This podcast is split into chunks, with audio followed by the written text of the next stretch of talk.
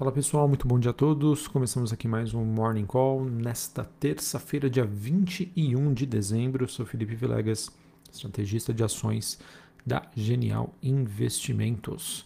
Bom pessoal, nesta manhã, após quase aí uma semana, os ativos de risco é, têm um respiro e isso acaba se traduzindo numa alta né, generalizada das principais ações, bolsas e também commodities.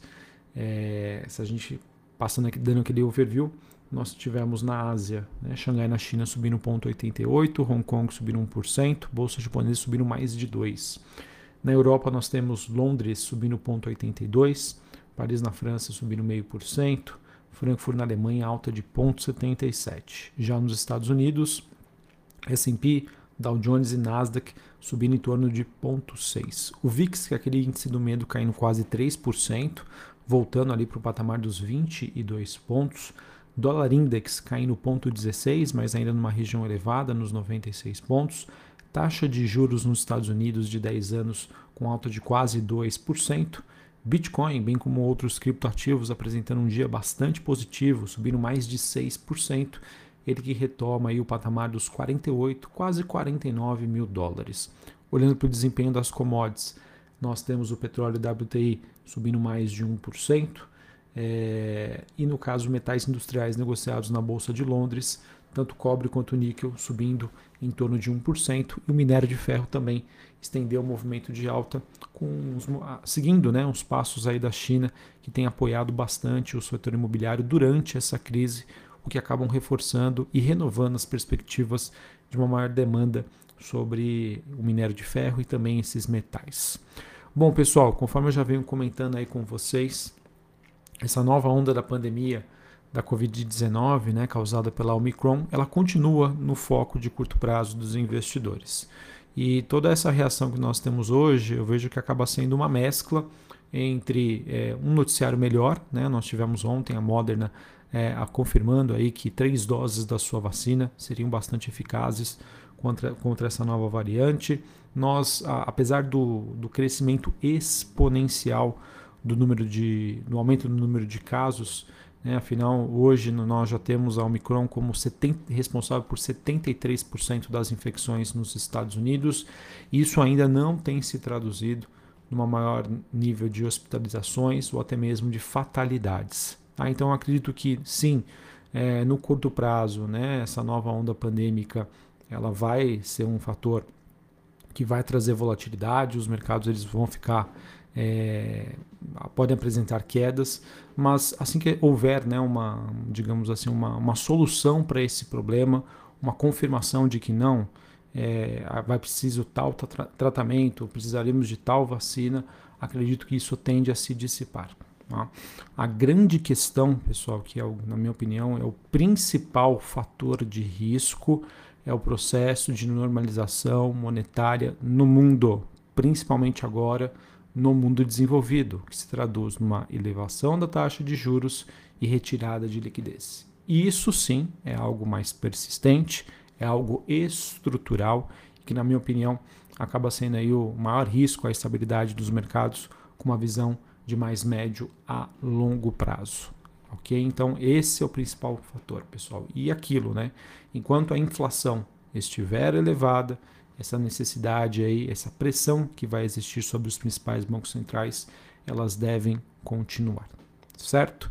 Um outro fator também, acabei não comentando aqui, mas que ajuda né, a aumentar um pouquinho o apetite a risco é, por parte dos investidores, é que nós tivemos aí Joe Biden conversando, é, falando né, com, com, com, seus secretários e que isso acabou revivendo né, as chances daquele pacote né, para 2022 ainda ser aprovado, porém com mudanças. Então, isso sem sombra de dúvida acaba sendo um fator que corrobora na recuperação dos ativos de risco nesta terça-feira.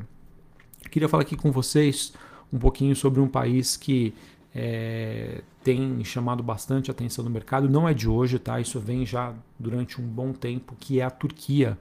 A Turquia que passa por um momento aí de bastante volatilidade, principalmente relacionada à política monetária, né, política fiscal e o câmbio.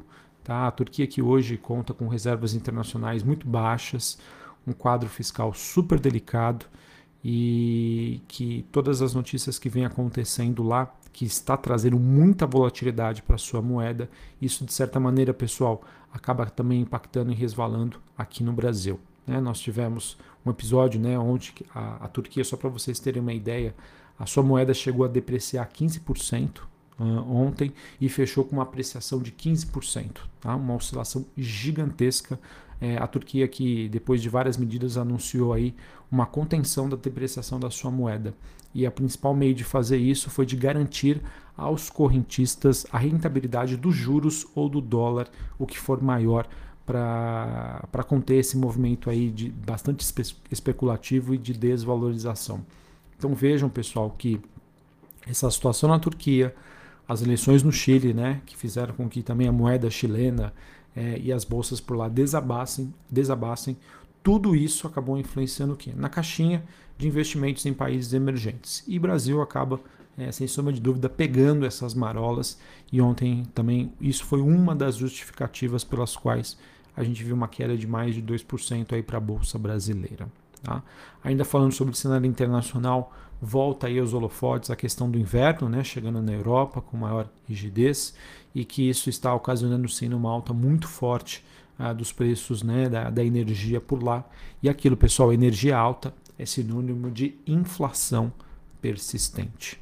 É, nos últimos dias, pessoal, a gente viu aí a China anunciando diversas medidas pontuais aí localizadas para tentar dar suporte à sua economia. Isso tem dado certo, a gente vê a reação aí dos mercados é, olhando principalmente para o setor imobiliário por lá, para o minério de ferro, para os metais industriais. Mas é importante dizer, pessoal, os desafios ainda, olhando para 2022, ainda seguem bastante elevados e a China ela vai precisar de novas medidas, tá? Essa reação que nós temos hoje no mercado não, é, não ocorre necessariamente porque existe um, uma expectativa de que não, a, economia chinesa vai conseguir apresentar resultados melhores do que o esperado hoje nos próximos anos. Não, muito pelo contrário. Essa reação acaba se dando muito mais por uma questão de expectativas de que mais cedo ou mais tarde o governo chinês deve começar a atuar uma maior frequência e isso possa trazer maior estabilidade e uma menor aversão a risco por parte dos investidores. Bom, sobre o Brasil, pessoal, acho que segue no radar a questão da votação do orçamento de 2022, ela que acabou sendo adiada para hoje, e nós temos aí o presidente Jair Bolsonaro bastante pressionado pelos seus aliados para incluírem né, reajustes a policiais federais e demais servidores, enquanto senadores e deputados discutem aí o tamanho do fundo eleitoral que agora está em torno de 5,1 bilhões de reais.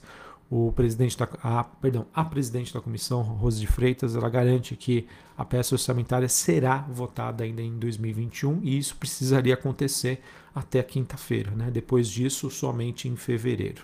Então, pessoal, para os ativos locais, né, além de toda essa volatilidade global, ainda nós temos como pano de fundo toda essa incerteza fiscal que se dá a continuidade aí de pressões por maiores gastos às vésperas aí de um ano eleitoral. Beleza? E é isso, né? além da questão da, da aprovação do fundo eleitoral, nós já temos pressões também para uma nova rodada do auxílio emergencial e essa nova onda da pandemia, né, se, ela, ela, se ela chegar aqui no Brasil, poderia ser utilizada aí como, entre aspas, desculpa aí para uma ação nessa direção. Ou seja, pessoal, situação realmente bastante complexa em termos de perspectivas e soluções para os problemas que nós temos hoje e que acabam afastando bastante o investidor, principalmente aquele com alocação no Brasil. Tá bom? É, sobre o noticiário corporativo, o que, que nós temos? Nós tivemos a Alpargatas, ela acertando a compra de 49,9% da Rotai, que é uma companhia com sede nos Estados Unidos, atuante na fabricação e comercialização de calçados e acessórios. Essa companhia que vai continuar operando de forma independente, mas marca aí mais uma aquisição e diversificação das suas receitas é, de maneira geográfica, com uma atuação um pouco mais forte no mercado americano. Nós também tivemos a Lognin, ela que se manifestou favoravelmente à aceitação pelos seus acionistas da OPA, né, que seria o fechamento de capital da companhia, é, por 25 reais pela MSC. É, então acredito que o processo deva continuar. Isso vai ser positivo, a ação deve corrigir a este fato.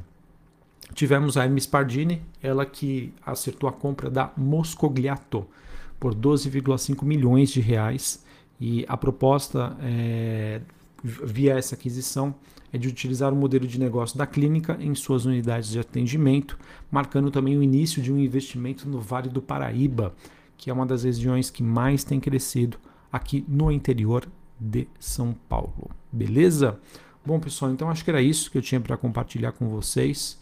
É, a gente tem um cenário hoje, sim, de recuperação, melhores notícias em, sobre a questão da, da Omicron, sobre o pacote é, que, vai, que está acontecendo, né, que pode acontecer nos Estados Unidos, em torno de 2 trilhões de dólares.